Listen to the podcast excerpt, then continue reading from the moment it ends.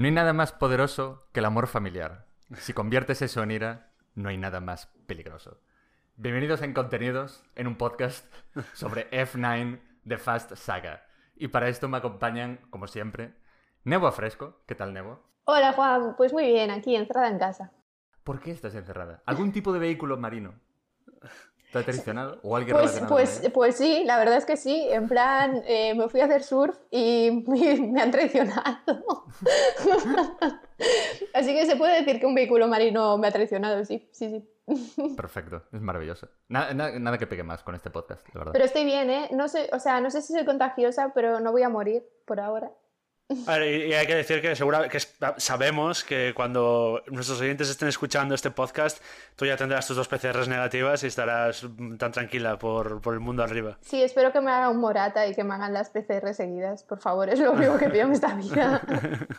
Escupiendo en la boca de la gente por ahí. Sí. Y, como, como habéis escuchado ya, nos acompaña Enrique Morales. ¿Qué tal, Enrique? ¿Qué tal? Buena tarde. Así es como, como eh, ahora estoy haciendo los deportes en, en- en mi trabajo eh, un saludo así cuando me dan paso.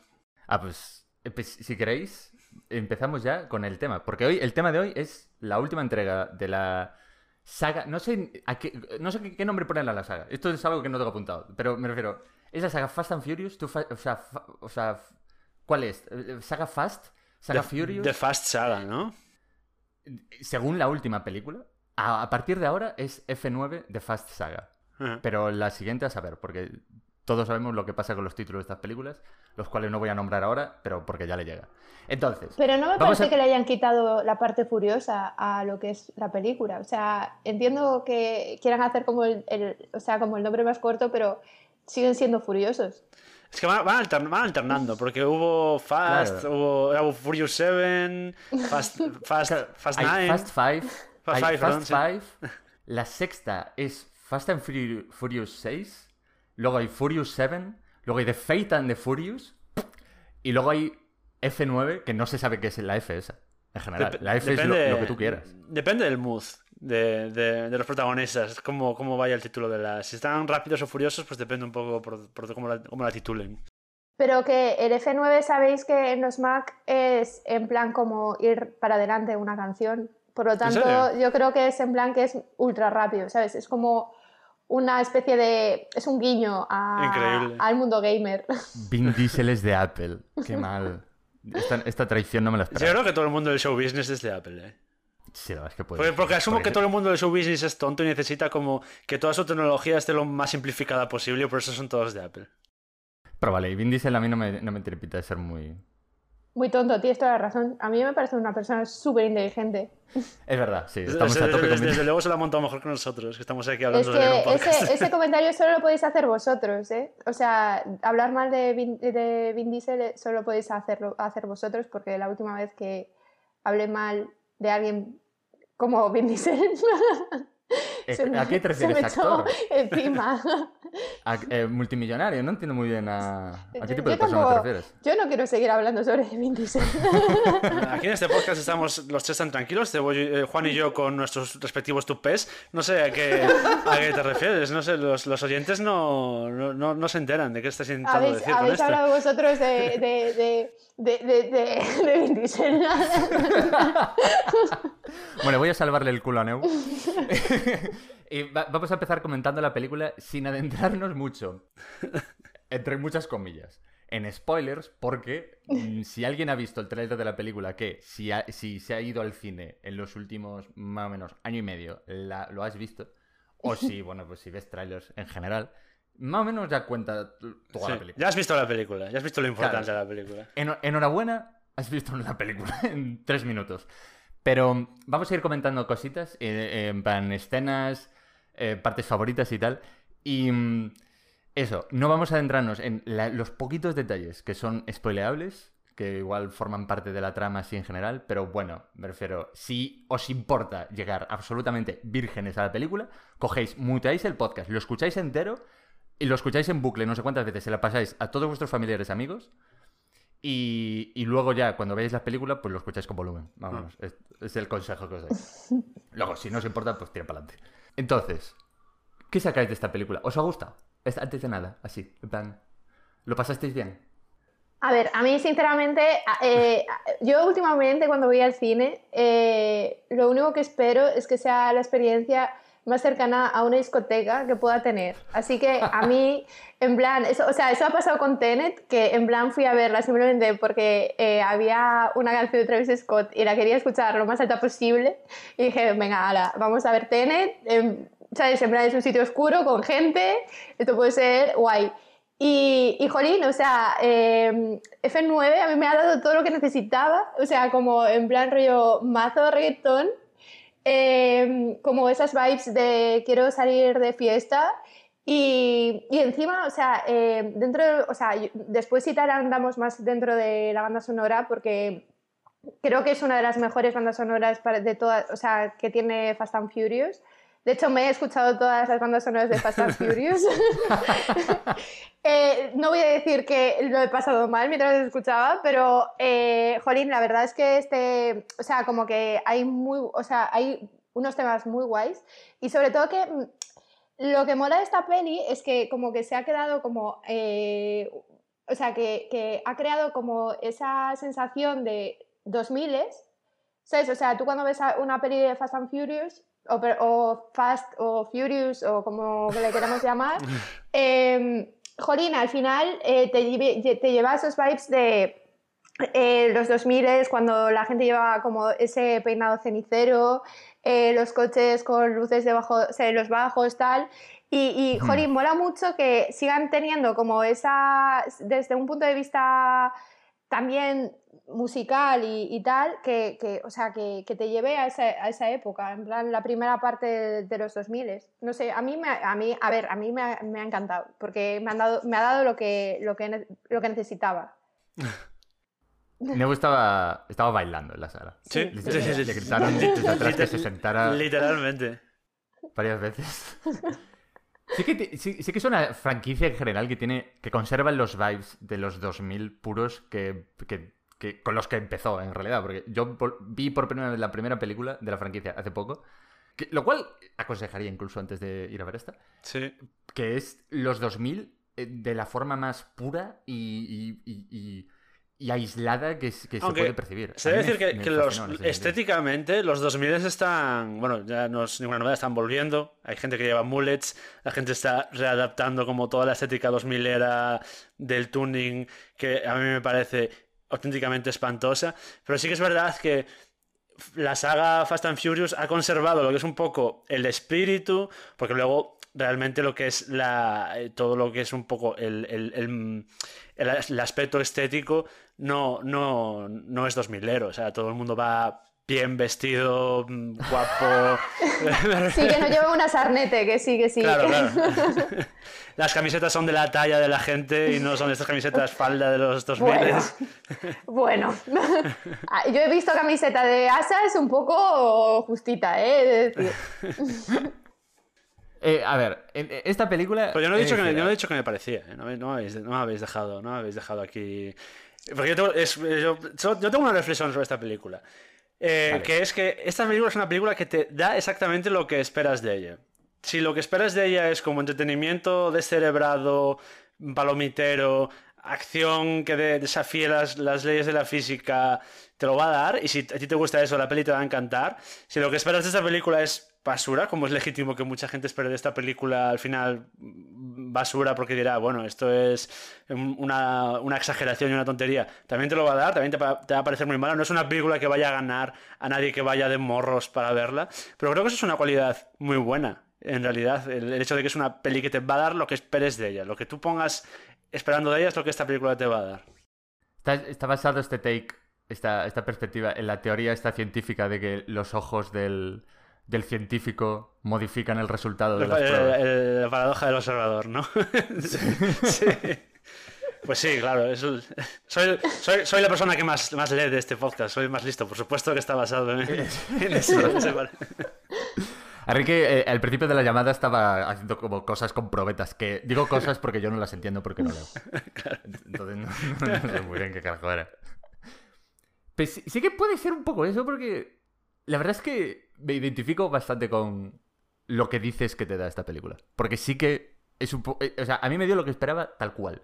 plan de... es algo que es entretenido, extremadamente estúpido, pero que yo buscaba esa estupidez. Entonces, mm, y ya está. Y además, si has visto el tráiler, literal, te da lo que esperas, que es lo que has visto en el tráiler, Sí. que es la película tal cual 1-1. Entonces, pues... pues O sea, no pues va a engañar a nadie el trailer. Nadie va a entrar pensando, ostras, el trailer me, me apuntaba en otra dirección. Nadie, a nadie le va a fastidiar eso. Puede ser de los trailers más honestos. O sea, el honest trailer de, de F- F9 está en la página oficial de Universal. Aquí, bueno, Pero, tío, lo- pero, o sea, eso dice mucho de, de una película. Quiero decir, que un trailer sea honesto, yo creo que es como algo que siempre se, se busca, ¿no? El hecho de que sea lo más honesto. O sea, si el mejor trailer que puedes hacer es honesto, es que la peli es. O sea, es, es lo que tiene que ser. ¿no? Que no Sí. es como. Lo hemos. Sí. lo- Que sí, hemos que la paradoja esa, que sí, que. No, pero lo hemos, lo hemos comentado mucho en este podcast, que Warner probablemente tenga el mejor, el mejor equipo de edición de trailers, porque todos sus trailers son mucho mejores que las películas que promocionan, que Disney es muy mentirosa porque hace trampas literalmente en los trailers para, y mete cosas que luego no están en las películas. Igual Universal es como el middleman aquí, el, el, el good guy de, de la promoción. Es verdad, que te cuenta la película entera ya en el trailer. Claro, Que es- es la- es lo que es hay, la parte película la esto, tienes. claro. Es verdad, o sea, aquí no han engañado a nadie. Es eso así, en plan de, mira, ¿te quejas de que, que te hemos contado la película? Pues ya está, pues lo que has visto aquí, punto. Es que no... ¿Qué, qué querías del tráiler? ¿Sabes? En plan, engaños, no, mentiras, no. Aquí le dan la verdad. Entonces, he de decir, eh, por, por poner un poquito en contexto, eh, no contexto realidad, pero por, por dar algunas pinceladas sobre la película, puede ser la película que más se centra en la idea de familia de toda la saga, Hmm. que ya es una idea que de por sí está como muy presente en toda la franquicia, que, no, que la repiten más o menos de cada cinco palabras, una es familia, eh, al menos todas las que dice Vin Diesel. Parte de la película eh, son algo de historia de origen de Vin Diesel, que hace referencia a hechos que se cuentan en la primera película, también. Y digamos que también hay bastante referencia a la tercera película, a Tokyo Drift, la cual puede que sea o no la película favorita de la saga para Nebua. Lo cual veremos más adelante. Sin entrar mucho rollo. ¿Cuál es vuestra parte favorita de la película? Voy a decir, o sea, os voy a dar, eh, os voy a elegir tres set pieces, más o menos, tres escenas, y si es otra, pues la decís y ya está. O sea, no pasa nada. Entonces, más o menos, repito, todas estas escenas están incluidas en el trailer. Entonces, no hay ningún spoiler. Tenemos el principio que viene a ser la, la persecución en la isla, lo cual es la, la escena esta del puente que, que chana bastante. Tenemos también la pelea. eh, vale, no, esta es otra cosa. La pelea de Leti y Mia en Tokio, que farda lo suyo también. Luego, la persecución en la que. En Edimburgo es. me estoy informando de, to- de todos los sitios que serán en la película. La persecución en Edimburgo, que incorpora los coches con imanes. Y es también la persecución y pelea con, entre John Cena, que por cierto sale en esta película y es el hermano de Toreto, y Toreto, Vin Diesel. Y por último, la persecución al camión final con lo de volcarlo y más coches imanes y un coche en el espacio. Lo cual, repito, estaba en el trailer ya. Entonces, ¿qué es lo que más os gustó? Eh, empiezo yo. Es que no, no me gusta ninguna Vamos. de esas. A mí- Pues di otra, di otra. Ah, o sea, vale. yo... O sea, eh, a ver, hay dos cosas que quiero, que quiero, hay como dos momentos en la peli que son para mí como increíbles, ¿vale? Y es que cuando cuentan un poco la historia de Toreto cuando es joven, en plan, eh, eh, no sé, o sea, Juan, no sé si me estoy metiendo demasiado en algo que no está en el tráiler, pero eh, es cierto que no se parecen en nada. Y por lo tanto, yo cuando lo vi dije, Ah, Vin Diesel es el Kiko Matamoros, tío. O sea, Toreto es Kiko Matamoros. Porque al final, cuando era joven, tenía una cara y cuando es viejo tiene otra. Pero en plan, como que es más o menos de la misma edad. Por lo tanto, ese momento me gustó mucho. Y después, eh, otro, otro momento que me gustó muchísimo es cuando llega al espacio. Esto ya os lo dejo claro porque, en plan, eh, para, o sea, están en el espacio, ¿vale? Dentro de un coche y hay una persona, en plan, como intentando conducir el coche. Pero, o sea, está en el espacio, así que como que está como eh, moviendo el, el, el volante, como si intentando conducir, pero el coche está flotando en el espacio. De hecho, es como un momento como eh, rollo, eh, ¿sabes? Crítico y, y da, da, igual que muevas el... el ¿sabes? Bueno, ese momento también me gustó mucho, sobre todo porque me recordó un poco a, a, a, ¿sabes? En plan, yo, yo me imaginaba, en plan, a quien hizo ese, esa, esa escena que dijo, no, no, o sea, esto, esto es como Interstellar o, o, es en plan como, ¿sabes? Como high level, pero claro, después había, o sea, era un coche, que era un cohete. Y, y en plan, bueno, no sé, me gustó mucho esa escena. Y, y, he de decir también, eh, ya la tercera, o sea, como, es que para mí son como puntos porque pensad que durante, cuando se escuchaba reggaetón, yo no estaba viendo la película, o sea, yo estaba en otro momento y en plan hay como muchos, muchos momentos de reggaetón y acción, así que yo ahí en plan como que mi, mi cabeza está en otro, en, en, otro, en otro tal. Y, también me gustó mucho, eh, a ver, en general, eh, cada vez que aparecía el el avión magnético, la verdad. O sea, yo fui allí un poco también, entre, o sea, yo estaba como eh, entre, mm, entre reggaetón y avión magnético, a mí ya me habían vendido la película. Bueno, realmente fue avión magnético, eh, reggaetón y después unas bacon cheese fries eh, del Foster Hollywood. Así me vendieron la película.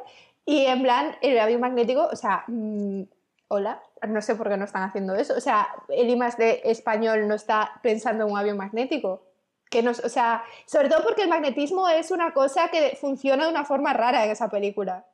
Sí, es muy preciso. Magnetizas es, es como, lo que, lo que te venga bien. Lo... Sí, lo que te venga bien. O sea, como que funciona de una forma como súper precisa, en plan, de repente uno en plan, es positivo o negativo, pero solo a lo que, a lo que interesa. Y, y la verdad, yo me encantaría saber cómo funcionan esos eh, magnetismos eh, tan tan curiosos, no sé. Eso es, eso es lo que más me gustó de la película. Antes, Enrique, de que digas tu, tu parte favorita, a, a ti, de, de, los presentes en el podcast, lo siento, Newa, pero es a quien más he visto conducir. ¿Cómo de realista ves tú lo de poder conducir en el espacio? Eh...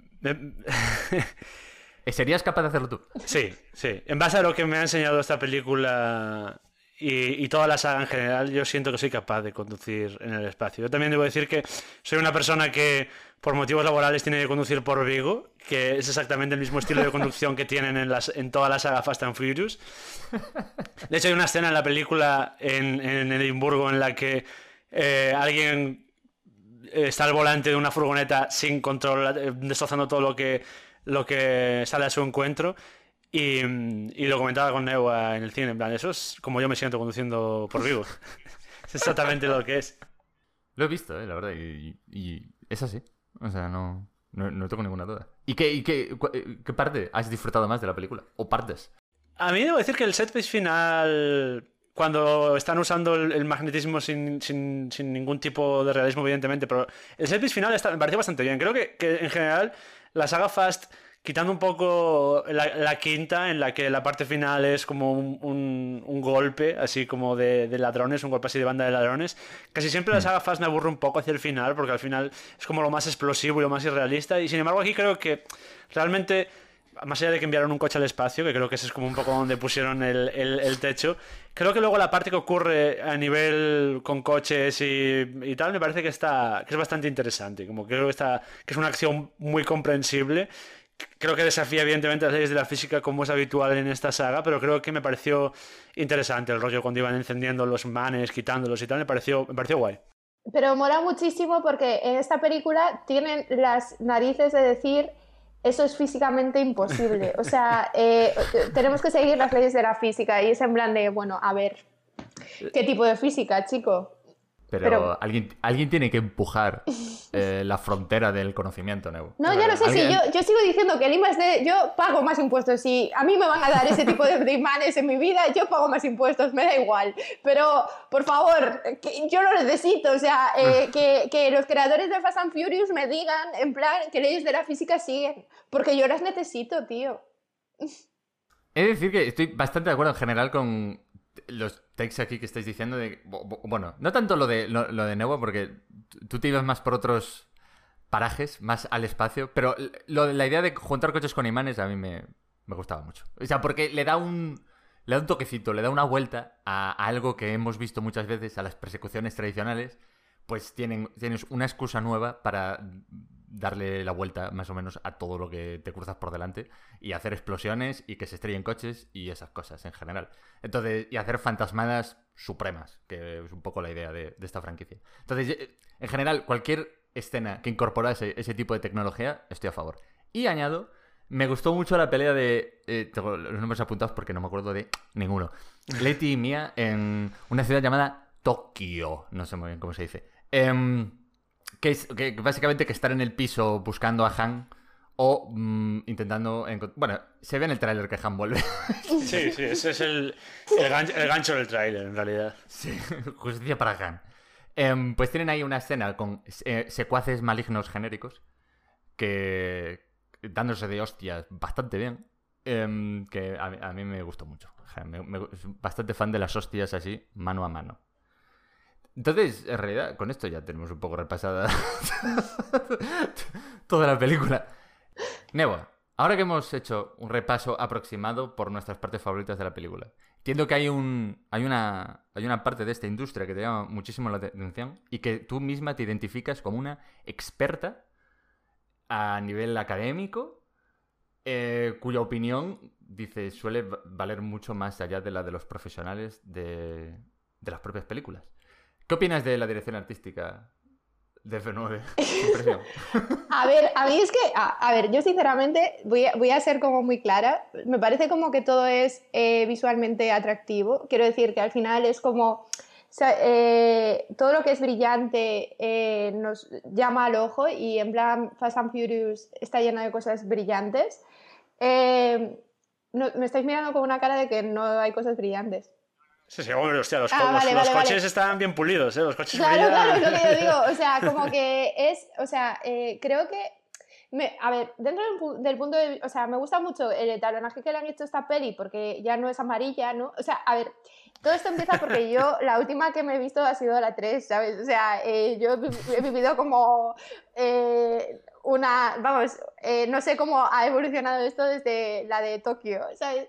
Pero, pero en principio, o sea, me gusta mucho que le hayan puesto como el etalonaje de una peli de acción eh, que, que, se, que se desarrolla en Edimburgo, pero en plan, eh, cuando, cuando realmente son toda la parte que es bombas y, o sea, y acción tropical, tiene un, tiene un etalonaje como Fast and Furious, ¿sabes? Como ese tono como medio naranjita. O sea, a mí ese tipo de mm. cosas me gustan porque al final no dejan de ser detalles a, lo que es la saga que no, o sea, estoy hablando un poco sin tener ni idea porque, ya, o sea, son, eh, estoy pensando, son seis películas que no me he visto, pero en plan que eh, lo que decía, ¿no? Que nos lleva a ese punto 2000 ero eh, que, realmente es lo que, lleva, lo que llama esta saga, ¿no? Que es que la persona que ha visto la primera y la ha molado lo, ha seguido viendo. No es, no es como tanto una saga de introducción a mitad de saga, sino que es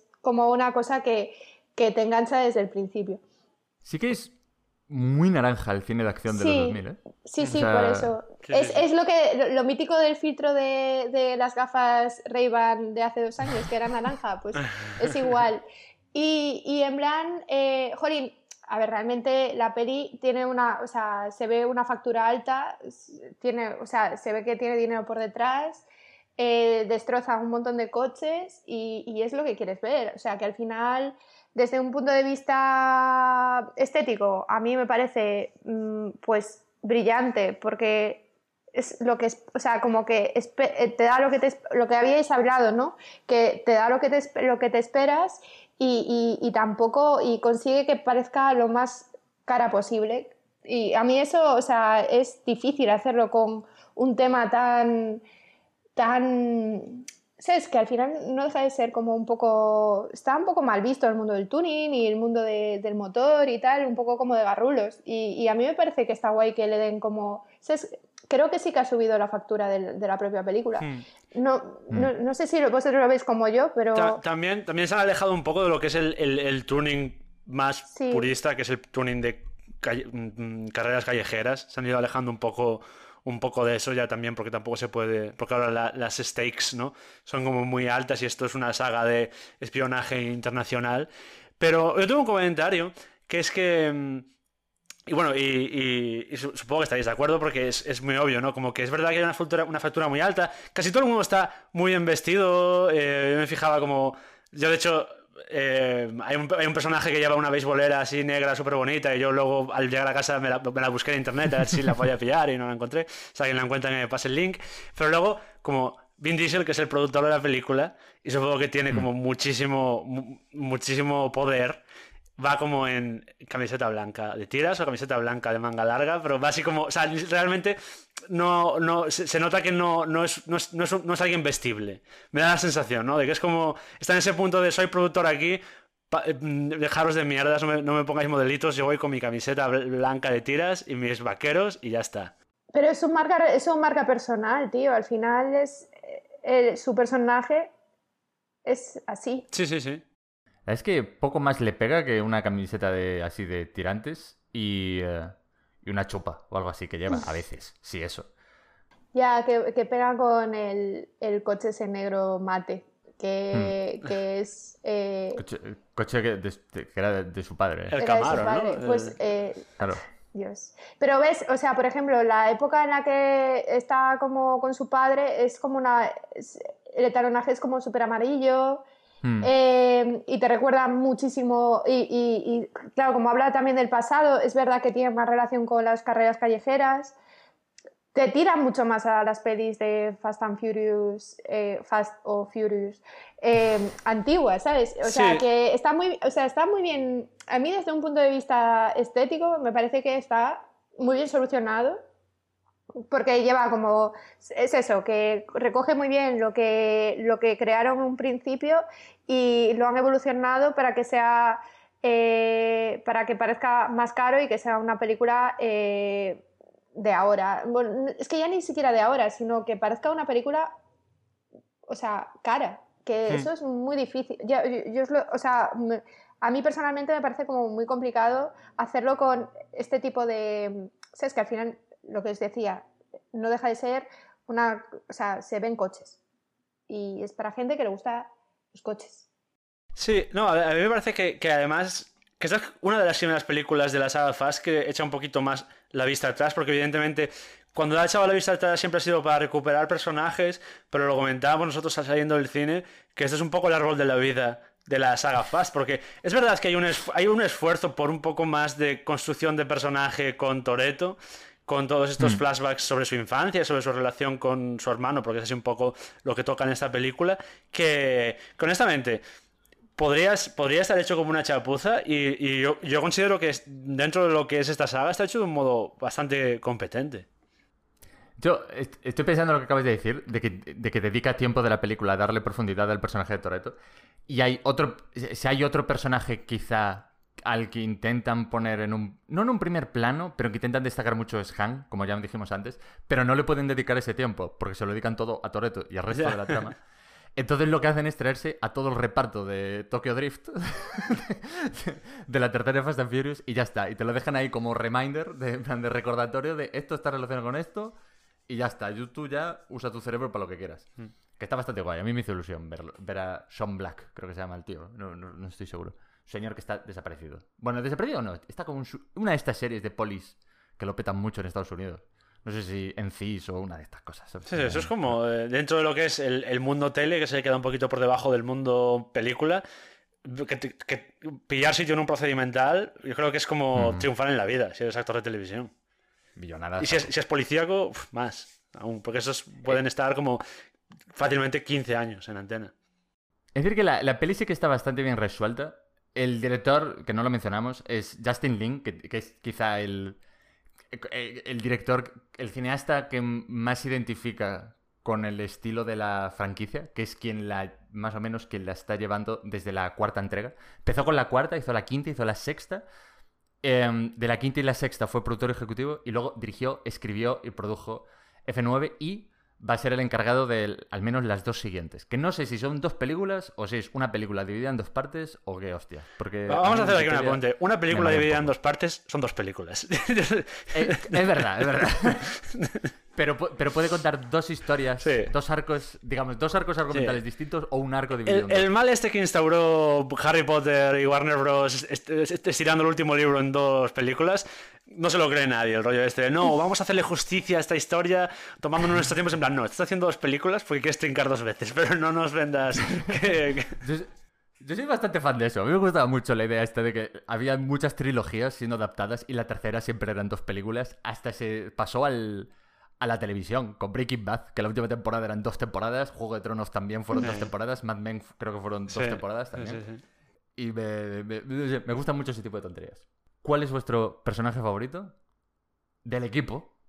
¿O a quién os gusta ver más así en general? Yo tengo una respuesta muy clara, pero decidme vosotros primero. Si no sabéis nombres, no pasa nada. Aquí referiros a la gente como, como os apetezca. Neo está haciendo señales para que Enrique responda. Ah, que estaba, respetando el orden, el orden que hemos establecido de alguna manera, que es que primero responde Neua, después respondo yo, pero bueno, pues empiezo yo. Eh, eh, mi personaje favorito, a ver, eh, mi, personaje, mi personaje favorito de esta saga es The Rock, que no está presente en esta entrega, que ya comentaremos dentro de un poquito el por qué. A ver, a mí el que más me, gust- me- el que más me ha gustado es Han, porque es un, es, es una, es un actor que sabe comer en, en, en pantalla. ¿Verdad? Y es, es una cosa que no sabe hacer, no saben hacer muchos actores. Y, y no sé, es el personaje que más me gusta, la verdad. Y eso que no, no tiene mucho tampoco para mucho en esta entrega, pero, pero es, el que más me gusta. Sí que es muy carismático, Han. La cosa es, es- es curioso el origen, no sé si lo conocéis, del personaje, que es que Justin Lin hizo una película antes con ese actor, antes de dirigir la, la primera de, de Fast and Furious. Ay, no, mierda, la primera de Fast and Furious es Tokyo Drift, joder. No Fast and... Bueno, da igual. Em, que le gustaba mucho ese actor y lo... Y lo metió, o sea, metió el personaje tal cual de una película suya que hizo con él. Antes lo enchufó en mitad de Fast and Furious y ya está. Haces más o menos el mismo personaje, se llama Han, creo, los dos personajes, y tira para adelante. Y salió así. Era como un tío guay que está como apoyado en cosas, comiendo una bolsa de kikos o lo que sea. ¿Eh? Y ma- más o menos su personalidad es eso. Pues está muy guay. Pues para mí el mejor personaje es eh, la hermana de Toreto. porque, o Mía. sea, Mía, porque eh, me gusta mucho que la historia vaya sobre los hermanos, ¿no? No se puede decir esto. Sí, sí, sí. no, no, no, no, sí, sí, sí. No, pero hace gracia que estaba anticipando lo que vas a decir, que, la dejan Sí, de lado. sí, absolutamente. Nadie sabe qué ha pasado con ella. O sea, hay como un vacío, hay un vacío legal en el que ella no existía durante unos años, pero su hermana, no sabemos de, de dónde aparece. Na- nadie sabe quién se ha encargado de ella. Eh, Mira, rec- eh, recordemos que es en, en el lore de la franquicia, es quien está casada con Brian, sí. que es. Hostia, se me ha ido el nombre del actor. ¿Cómo se llama el actor? Paul, Paul Walker. Paul Walker, eso. Que, que, que murió. Que fue en un accidente de tráfico. De ¿no? un accidente de Hace- tráfico, hace- sí. Eh. Hace unos años. Eh, sí, no, ve- no sé por qué te, te ríes, no, no veo ningún tipo de ironía en esto. Eh, De aquí a estar cancelada de Twitter, 3, 2, 1. Em, no, pero eso sí que, o sea, que sale en esta película y sí que no, no tiene mucho que hacer. Y, y el, el núcleo dramático de la, de la película so- es la relación entre Toreto y Jacob, que se llama el hermano, y Mia está de, no de pegote, pero... Pero que no, o sea, que está por ahí en plan rondando, que no, no hacen nada, solo en plan va donde, su- donde va donde eh, el Toreto el Toreto Vin Diesel y en plan eh, Dom- Do- Do- Doc, no, Dom, Dom, Dom. Dominic. Dom. Eh, en plan, el Toreto Vin Diesel va donde él y, y en plan le dice, tú eres mi hermano. Y después aparece allí y está como, eh, ¿sabes? En plan, como molestando. Es como esa, ese tipo de personaje que solo está molestando y que en plan, pues, durante...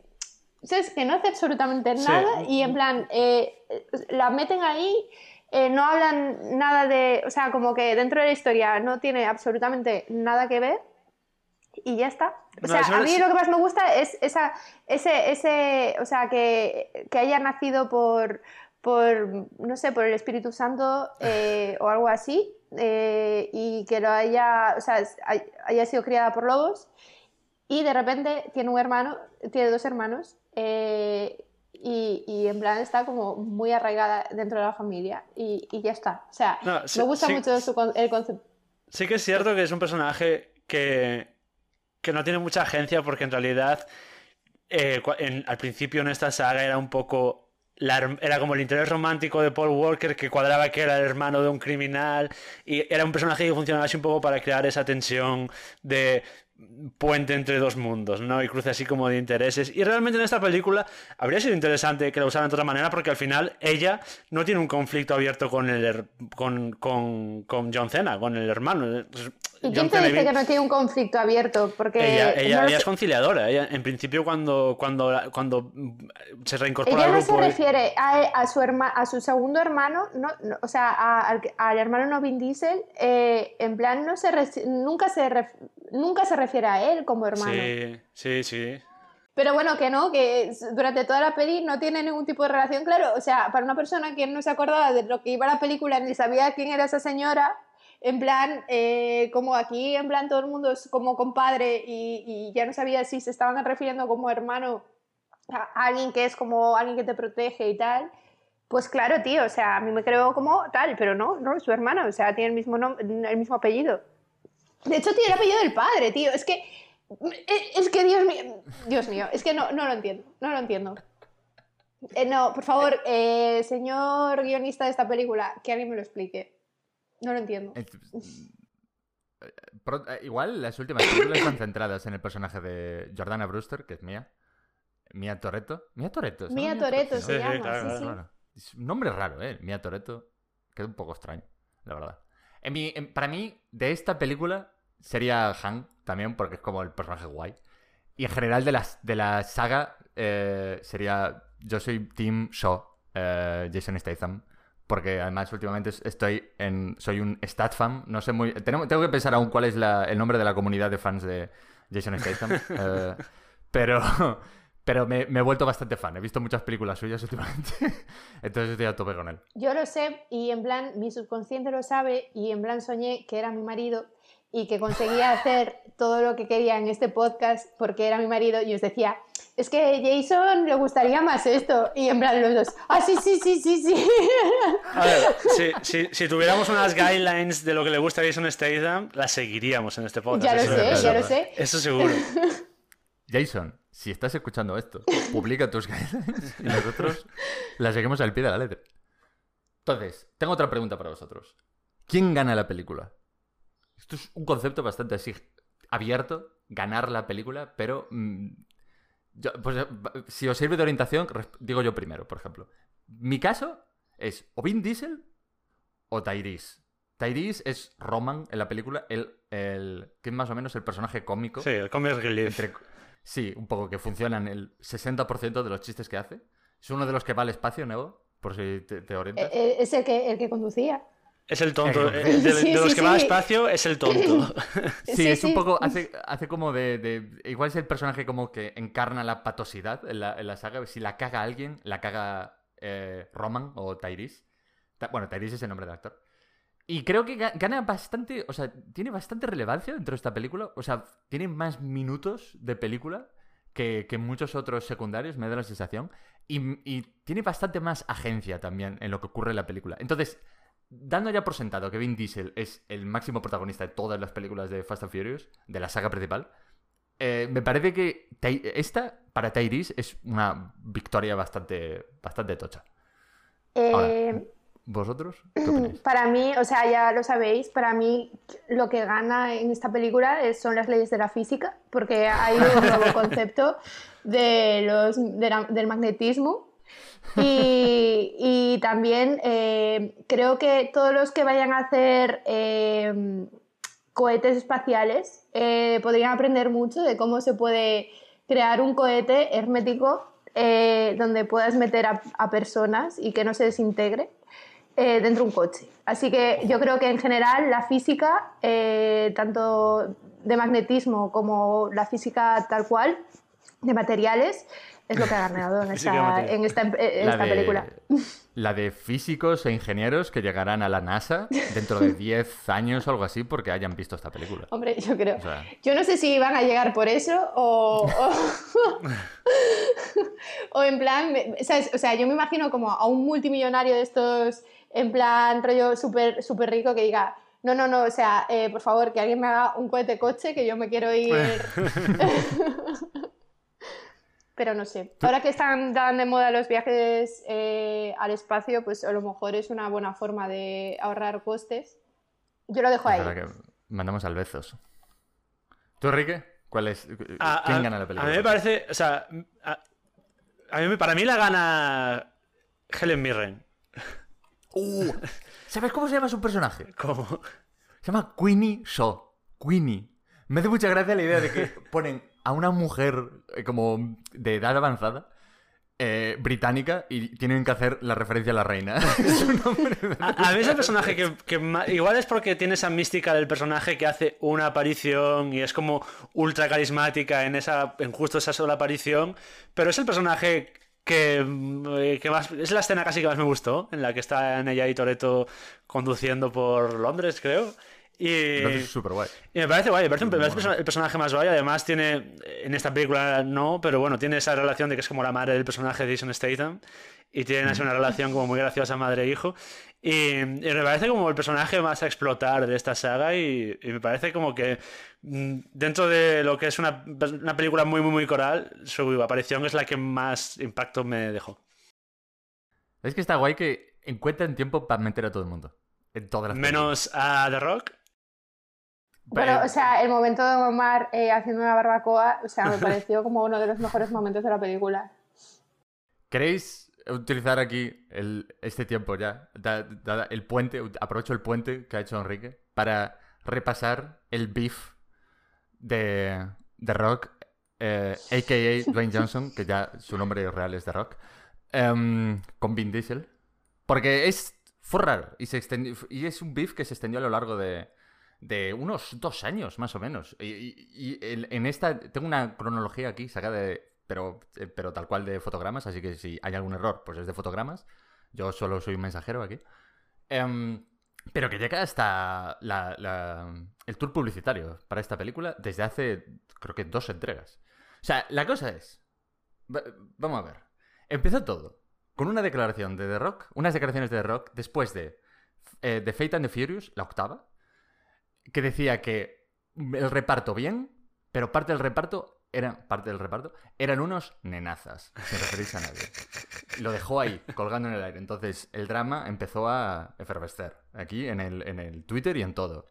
Luego, eh, Instagram, me parece que era, de Tyrese, respondiendo a un vídeo de The Rock cantándole el cumpleaños feliz a la hija de Tyrese, diciendo, dando a entender en, en el en la respuesta de Tyrese que beef con él, problemas con él no iba a tener si hacía eso por su hija, pero que diga con quién tenía problemas, por favor que se aclare. Luego, declaraciones de Vin Diesel. Perdón, declaraciones no. En un vídeo de Instagram, todo en Instagram. Esto es la hostia. Esto es influencers. ¿no? Claro, eso es como, eh, ni- ni- es un como, en plan adolescen- adolescentes. Es la hostia. Es- la verdad es que sí, es como un 20, que va soltando como navajazos así de vez en cuando. Me encanta que te hayas quedado en 20. O sea, me hace mucha gracia que te hayas quedado Es que eh, conceptualmente en las navajas de 20. Claro, pero porque es mi adolescencia. Era en 20 y el Slog, más o menos. El Slog era más drama igual. Eh, sí, mí. era mucho más drama. Yo he Era- perdido era- amigos, ¿eh? Por... La cosa es que Vin Diesel en un vídeo de Instagram eh, sobre su hija, que, en el que también hacía publicidad de la última entrega de Triple X, Reactivated, que está bastante, es bastante graciosa, dice que lo va a contar todo. Y luego no cuenta nada. Surge el rumor que se rumorea, de que el rumor sale originado de Universal intentando salvar cara, que todo era mm, como un poco publicidad para el regreso de, de Rock a la WWE. Y también para la película, rollo, jaja, se llevan mal, pero porque sus personajes se llevan regular, lo cual, mm, pues probablemente no sea cierto. Luego, claro, aquí a partir de ahora, esto ya lo voy a resumir un poco. La idea viene a ser que eh, todo Internet y la prensa amarilla es la prensa del famoseo, ¿no? Sí. Vale. Pues la prensa amarilla, sí, en general, la TMC, TMZ en, en castellano, o lo que sea, Tienes, em, empiezan a recopilar, recopilar información, a recopilar como declaraciones y tal. Y se llega a la conclusión de que el beef de The Rock es con Vin Diesel directamente. Y que la cosa es que es un poco que Vin Diesel es, un- es algo diva de llegar tarde al rodaje, de no presentarse algunos días y lo que sea, y que a The Rock esto le chispaba. Y además, que como Vin Diesel es productor de, la, saga, eh, cobra lo que viene a ser bastante bien. Aunque igual The Rock es más estrella de cine a nivel internacional o dentro de la industria. Eh, y claro, entonces The Rock quería, quería un pedacito un poco más grande del pastel. Lo cual, pues igual Vin Diesel le negaba. Sí, porque parte del presupuesto va para, su bolsillo. Entonces, más o menos se, se, consolida la teoría de que Vin Diesel es bastante diva. Y em, tengo aquí, por ejemplo, apuntado. Vin suelta declaraciones diciendo que para calmar el, drama, que son una gran familia y se sitúa a sí mismo como un poco la figura patriarcal de la familia Fast and Furious, diciendo que Dwayne es como el tío Dwayne y que él lo ve como un hermano pequeño o algo así, ¿sabes? Que, es un poco... No, en el, en el, tour de esta película también dijo que, que, lo que había hecho en el rodaje, que había sentado mal a The Rock, era como para, mm, para sacar como el 100% de la intensidad a nivel interpretativo y tal. A ver, es, es, evidente que se van a tener que arreglar porque si van a terminar la saga Fast, en, Fast and Furious 11 van a tener que salir literalmente todos, porque es un poco lo que se busca ahora con el cine, que es el, la película evento. Pero, pero es evidente que ha habido un, problema de, divas, de dos estrellas muy grandes colisionando. Uno porque tiene control como productor y el otro porque es verdaderamente el, que más estatus tiene de estrella, que es The Rock. Y, y, bueno, y de hecho a The Rock le dieron el spin-off de la saga para no tener que trabajar bajo la producción de Vin Diesel. Claro, hay aquí, eh, o sea, The Rock llegó a decir que ah, más o menos lo habían, no solucionado, pero que entendía eh, lo que había pasado y que eh, igual o no salía en las siguientes entregas de la franquicia, de la saga principal y que y también dice, no albergo rencor, está todo aclarado. Bórralo de que no albergo rencor. Pero al final esto es lo de siempre, tío. O sea, eh, si te ponen más dinero sobre la mesa, pues eh, dirá que sí y en plan tiene una forma un poco de tirar para que le den más pasta o tener más protagonismo o lo que sea. Eh, al final es un poco... Que al final cogidito ah, lo tienen, ¿sabes? En plan que tiene como... Está no voy a hablar aquí sobre la guerra, pero vamos, me parece como un movimiento estratégico bastante claro. Al final, lo importante es que de esto salen más películas porque él tiene su propio spin-off. Claro. Y aquí ganamos todos. Claro, claro, claro, sí, sin duda. No, sí, ya os digo, o sea, a mí me parece como un, un movimiento estratégico bastante. O sea, porque yo como me imagino que o sea, que los, eh, los, publicistas de los famosos en Estados Unidos, en plan, tienen como estrategias eh, de, de, comunicación para poder conseguir más pasta o, para, para, conseguir que, ¿sabes? ciertas movidas, que esto es de Entourage, ¿sabes? O sea, eso todo lo saqué de una serie de televisión. Eh, pues yo siempre pienso que estos beef son un poco eso, un poco estrategias que, nos dan mucha felicidad además, porque en plan mola muchísimo que se tiren pullas por Instagram y en plan que parezca que todo es real, les, pero... Les, humaniza, así como este rollo de son estrellas, pero tienen también, tienen también como sus movidas y tal. Sí, a mí me parece como... Como, a ver, yo como no puedo hablar mal de ninguno de ellos, eh, pues... Sí que puedes, no puedo, sí que, puedes, de Vin Diesel. No lo voy a hacer, no lo voy a hacer. Eh, pues, eh, porque ya he aprendido, yo ya he ah. aprendido. Pues claro, quiero decir que me parece como una estrategia bastante tal. De hecho, eh, esta peli también tiene su propio beef, que lo quiero dejar claro, porque hay un momento de la peli en la que se escuchan como dos barras de una canción de Bad, Bunny, pero uh, después, de hecho, dices, es Bad Bunny, ¡ay Dios, es Bad Bunny! Qué fuerte. A ver cuando escuchamos la, la, banda sonora y de repente ves la banda sonora y no está Bad Bunny por ningún lado.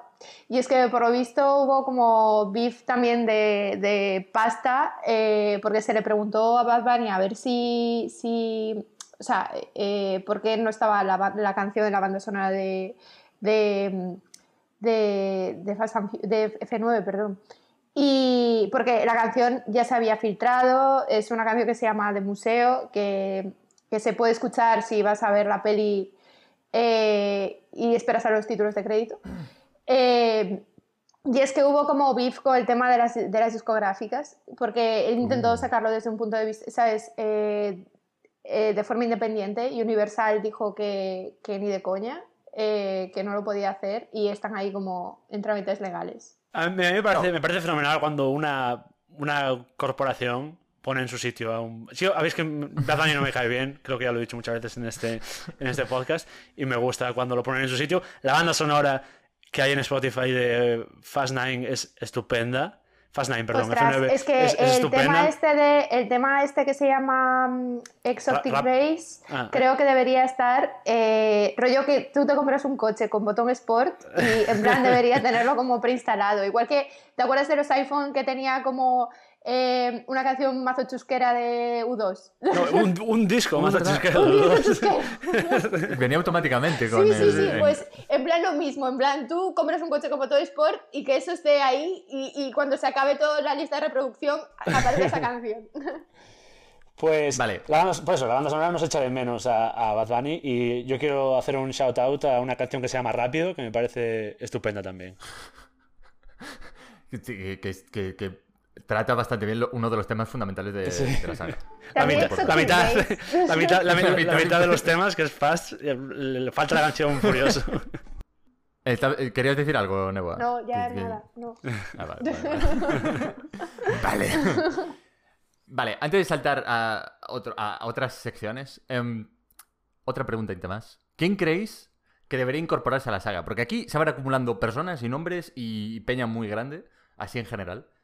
Entonces, eh, eh, ¿quién creéis que pega? Que tiene sentido en esta franquicia. Dave Batista. Pero viste lo, viste lo que, lo que dijo hace poco. ¿Qué dijo? Le preguntaron directamente, en plan de, eh, ¿vas a... ¿qué te parecería? ¿Saldrías a las películas de Fast and Furious? Y dijo, nah, estoy bien. No, I'm good. que es la mejor persona. a mí me flipa. Yo, yo- yo también lo, lo- lo consideré como una, una de mis propuestas. ¿A ti, a ti, Nebo, se te, se te ocurrió alguien? Porque Eh, esto sí, es algo que os... sí, sí, Vale. en plan, eh, si se hace, si se vuelve a hacer otra película de aquí a un año, o sea, si por ejemplo sacasen una otra peli de eh, Fast o Furious o Fast and Furious, creo que deberían coger a Tom Holland, porque está en todos los araos. Y en plan debería ser, en plan, como han conseguido, siempre están intentando como que el tío se adapte a, a todo lo que, a todos los papeles, aunque no le peguen nada. A mí me parece que eh, estaría guay verlo como un tío mazao con coches. Eh, hincharse, hinchar a proteínas y estar Sí, como o, o que le infladísimo. pongan como, eh, como en plan como rellenos o algo, ¿sabes? O sea, eh, creo que eh, desde un punto de vista del marketing es una cosa que deberían plantearse. No, pero pero y si es- se hace de aquí... es- no, no, digo que es una pregunta muy interesante porque el- la tipología de la estrella que, se pue- que es sumable a la franquicia Fast no es cualquier estrella. O sea, es como. No, es, no, es- no. es muy interesante eso, es, es muy curioso. Yo tengo varias opciones aquí que se me ocurrieron y, y- y al- y no me convence ninguna demasiado. Keanu Reeves me parece una opción factible porque tú, es- tú eres es- kianista. Los fans de Keanu Yo soy muy sois unos pesados. Pero- pero que- pesados. No, no, no. Pero Keanu Reeves me refiero, es alguien que viene de, de cine de acción de los 90, bueno, especialmente de los 90, es alguien muy, muy, muy famoso, que se suele prestar a salir en, en papeles pequeños en otras en otros sitios, ¿sabes? No es muy, no es muy diva, eh, como otras personas de, de la franquicia. Y me tendría sentido así como igual villano, colega del personaje de Charlize Theron, que, que por cierto apunta que es la, la gran villana eh, Sí. de, la, de la saga, de ahora en adelante. Yo sigo pensando que es un robot.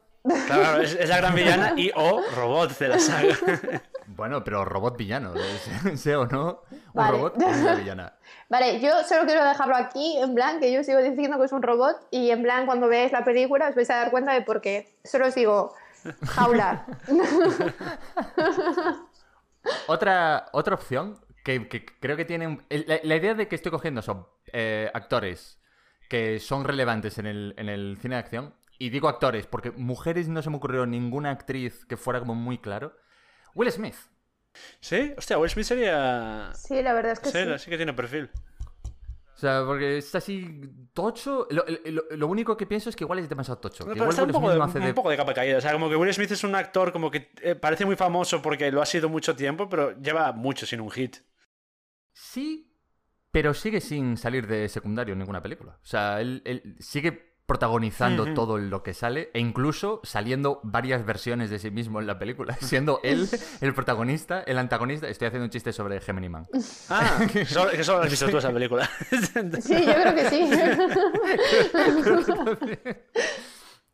Y por último, dinosaurios, porque se rumoreaba que, que igual Universal hace un crossover ahí definitivo con Jurassic La World. verdad es que iba, y- iba- iba a decir de chiste que, que en realidad el- la incorporación perfecta, pero no es posible porque es un personaje de videojuego, sería Kratos.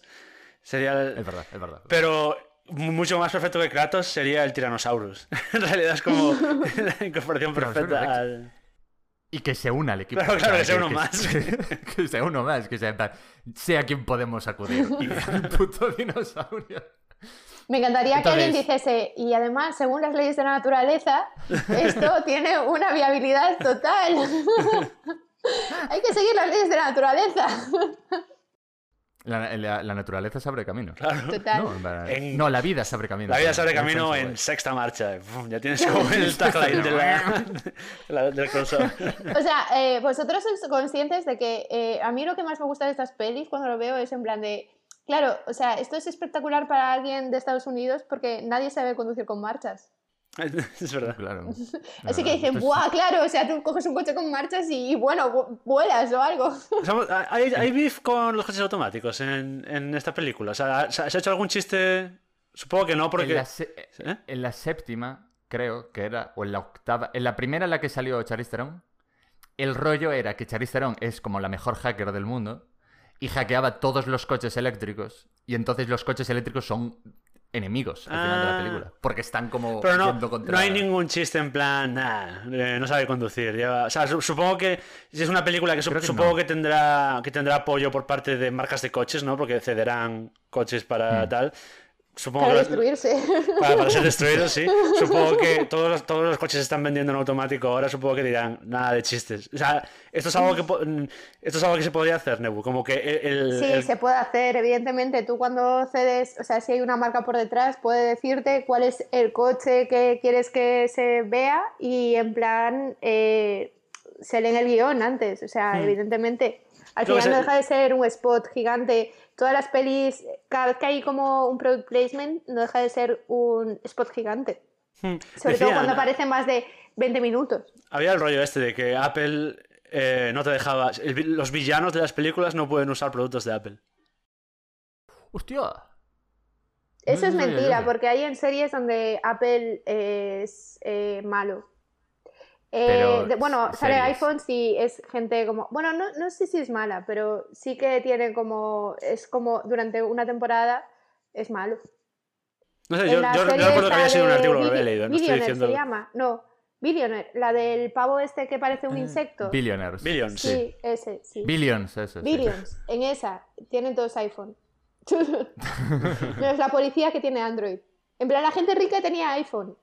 O sea, en general todos tenían, toda la gente con dinero tenía iPhone. Y Pero eso, es una duda. Pero si tú, yo, yo monto una peli y tengo y le doy como un iPhone a, a un, a un actor, yo, lo- yo podría usarlo. O sea, eh, o sea, me refiero, ¿pueden, ¿pueden salir en pantalla iPhones sin el- la autorización de Apple? Sí, si no es reconocible, sí que pueden aparecer. O Pero sea, ¿dónde, ahora dónde mismo pones, ¿Dónde pones el baremo de lo reconocible?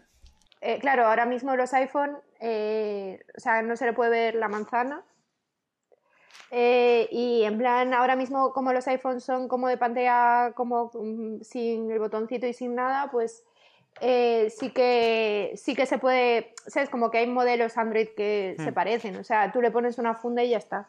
Ah, El baremo lo, lo ponen ellos en si te denuncian o no. Exacto, o sea, eh, esto siempre es curarse en salud. Me imagino que, por ejemplo, eh, las Mayor, que son muy tochas, pues tienen como relación con todas estas marcas, porque aunque no sea para una peli, para una serie, para lo que sea, ya han tenido que tener algún tipo de conversación sobre si les dan dinero o no les dan dinero. Así que eh, te curas en salud, hablas con tus abogados, tus abogados te van a decir que te cures en salud y que intentes que no sea reconocible y ya está. Vale, pues recuperando una, una sección que no estamos recuperando en realidad porque creo que no la hemos usado antes en los podcasts publicados, así que no sé qué estoy diciendo. Em, hemos pensado cada uno, eh, con muchísima antelación y alevosía, un spin-off que se podría hacer a- partiendo de esta película. Y em, bueno, em- empezad. ¿Qué, habéis pensado? ¿Qué, se, os, ha ocurrido? Eh, pues mira, mi spin-off eh, es algo irrealizable y podemos aprovechar para comentar el lío en el que están metidos los productores de la saga Fast. Mi spin-off es em, el personaje de Brian, que interpreta a Paul Walker, que como hemos comentado previamente en este podcast, ha fallecido. Eh, y, y- sin embargo, argu- argumentalmente, en, en lo que es la cronología de la saga Fast, sigue vivo, solo que se ha retirado de la vida de, del riesgo y la conducción porque tiene una familia y tal. Bueno, pues en esta película se, se, se trata ese tema y es en plan, no, no, el, el- el hijo de, de Vin Diesel lo tiene, está haciendo Brian de canguro. Es en plan, Brian no sale en esta película porque está cuidando, está cuidando a los hijos de todos los protagonistas. Pues mi spin-off es Brian Canguro, así llevando una existencia muy mundana. eh, pues llevándolos al chiquipar, pierde uno y es rollo, ay Dios, y se monta en el coche y. y y de, eso- de hecho, se me acaba de ocurrir, mientras lo estaba diciendo, hay, hay un drama en el que pierde, pierde a un hijo y tiene que como que conducir muy rápido para encontrarlo y, y tiene así como... mm, Ah, vale, vale, perder de. Había una película de, encontrarlo. Arnold Schwarzenegger que se parecía un poco a eso, ¿no? Eh, poli de guardería. Poli de guardería, Ah, pues mira. Pues ya, pues ya va tocando remake de Poli de Guardería, pues aprovechamos y lo hacemos con, con esta idea. Y este es mi spin-off. Ahí está. Y se puede hacer con CGI. Claro, claro, se quedó muy bien en Furious 7. Y el CGI de. Campo, recordarme aquí venga quedado. Claro. Somos al hermano otra vez. ¿Tinoba qué se te ocurrió? Pues, a ver, yo hay una cosa que creo que poca gente se da cuenta, pero en esas películas ha muerto muchísima peña. O sea, es que, o sea, mm, más o menos un centenar de personas, ¿vale? Así que es un poco como que hay una parte de la peli que es como un mazo de Uncharted, que yo creo que es como Colombia, ¿no? O una cosa así. Eh, y- y en plan, eh, unos señores, o sea, al final son como unos señores eh, del ejército persiguiendo unos señores eh, que van en coche, pero que los matan constantemente por culpa de, o sea, que ha muerto como 200 personas. Vale, pues para mí el spin-off es contar la historia de todas esas familias que han sido eh, devastadas por culpa de dos señores en un coche, ¿sabes? O sea, como eh, esto se puede llegar, o sea, se puede llevar hasta, porque yo sé que, Fast- eh, o sea, que la, la saga Furious Fast o como sea, en breve va a haber también viajes temporales. Por lo tanto, creo que eh, se van a convertir como una especie de dioses que arrasan con, en general, eh, Peña. Eh, ellos eh, en unas naves llamadas coches y van a arrasar como a, gente, como a un montón de gente. Y en plan es un poco esa historia, ¿no? En plan como, como, como un- un- personas matan a Peña y como, sí, un poco la historia de las familias. Familias, Eh, de, porque mi- nadie familias de piensa en ellas. Minions. Sí. Es verdad, al final todo va sobre las familias. Sí, En realidad, Claro, claro, familia Sí, sigue siendo sí, crucial. sí, sí, pero bueno, un poco, yo, yo lo veo un, un poco como el documental este eh, larguísimo que era, eh, que te encanta a ti, Juan, el de, Shoah. el de, ay, que se va, como que se va, de, no Sí, sé qué, de la muerte. eh, Sí, que son dos documentales, The Look of Silence o... Ah, The Act Sí. of Killing y The Look of Ese, Silence. eh, ese, el del Killing, pues una cosa así yo me lo imagino, tío. ¡Hostia! Pero con... bueno, Quería decir dos cosas sobre esto. Per- per- perdón, no, que te interrumpo un segundo. Esto es una escena eliminada, tu idea, de Austin Powers. De que hay una escena eliminada que van a junto de los secuaces del doctor maligno y le cuentan a la familia, en plan, y el hijo adoptivo de la familia, cosas así, de que el padre ha muerto atropellado por una pisonada de puta madre. Pues total. Y en plan como si, tú imagínate que si esto le, le llevas eh, un poco viajes temporales, en plan va a haber como eh, cabezas de Vin Diesel eh, en, en formato piedra, ¿sabes? En plan rollo cuando vayan a la prehistoria y en como, como dioses que arrasan. O sea, como el, el mal. Y a mí me, parece como algo que, que molaría. O sea, sabemos todos que viajes temporales va a pasar. va a pasar porque la física Sí. eh, la a están creando ellos y eso es como de Ah. segundo de física. Y es el. Solo hay un es- camino adelante y es hacia el Claro, claro, y es, es Claro, claro, y ahí el- ya conocen a los. el a único, los- el único, el a único coche más, más y- icónico. El único coche más icónico que hay que los de Fast and Furious es el de Lorean, con lo cual es el, es el, es el camino a seguir. Es cuestión de tiempo. Me hace gracia también otra idea de que eh, eh, parte, parte de lo tuyo, que era lo de pedir responsabilidades por todo lo que ocurre en estas sí. películas, llama a lo, lo más atractivo de todo el universo cinematográfico de Marvel, que es eh, los acuerdos de Sokovia. De lo que va todo. Pero yo, yo hice un poco de trampa con mi spin-off, que es algo que ya existe en realidad. Pero me gusta la idea de, de que cada X tiempo, cada dos películas o algo así, encuentren la forma de encajar en la línea temporal de esta, de esta franquicia, que alguien vaya a Tokio, que alguien conozca a Han, que siga siendo exactamente el mismo personaje, que siempre ocupa el mismo rol que en Tokyo Drift, y luego todas las películas son Fast and Furious, Tokio, y luego una palabra absolutamente random. Plan, eh, ninjas, eh, Cream, Tokyo Cream me gusta, Tokio lo que sea, Tokyo Shadows, Tokio lo que... whatever. Y todas son revisiones de Tokyo Drift, con nuevos protagonistas que luego no vuelven a aparecer en la franquicia y el único que sale una y otra y otra y otra vez es Han, que por cierto muere en todos los, y cada uno de los spin-offs. Me, me gusta esa idea. Está bien, la verdad. O sea, claro, porque. Bueno, eso ya se sabe, ¿no? Que ese señor había muerto. Sí. Pero no. Explican eh, de una forma perfectamente realista eh, cómo... ¿Qué, ocurre ahí exactamente para que muriera, pero no? En la que matan a otra persona. Recordemos. O sea, es que. Bueno, es que, de verdad, es- yo, es que esta película está hecha, eh, de- no, no, piensa, en- no piensa en las familias, no piensa en las familias. Solo hay una que valga la pena. Y es la de Toreto. El resto da igual. Y por último, la, la pregunta definitiva. ¿Esta es la mejor o la peor película de la historia? Mejor película de la historia. A mí me ha dado reggaetón. Para mí también, mejor película de la historia, claramente. Yo estoy de acuerdo. Esta es la mejor película de la historia. Que no hay ninguna otra que, que se le acerque. Hasta que haya otra película que sea. Es la pregunta que hay que hacerse siempre cuando ves una película. Si es la mejor película de la Mm. historia. Es, es lo único que importa. Claro, lo que te diga tu corazón y ya está. Entonces, hasta aquí. O sea, hasta aquí nuestra charla bastante larga sobre. No hemos sido, la no hemos sido rápidos, pero hemos sido furiosos.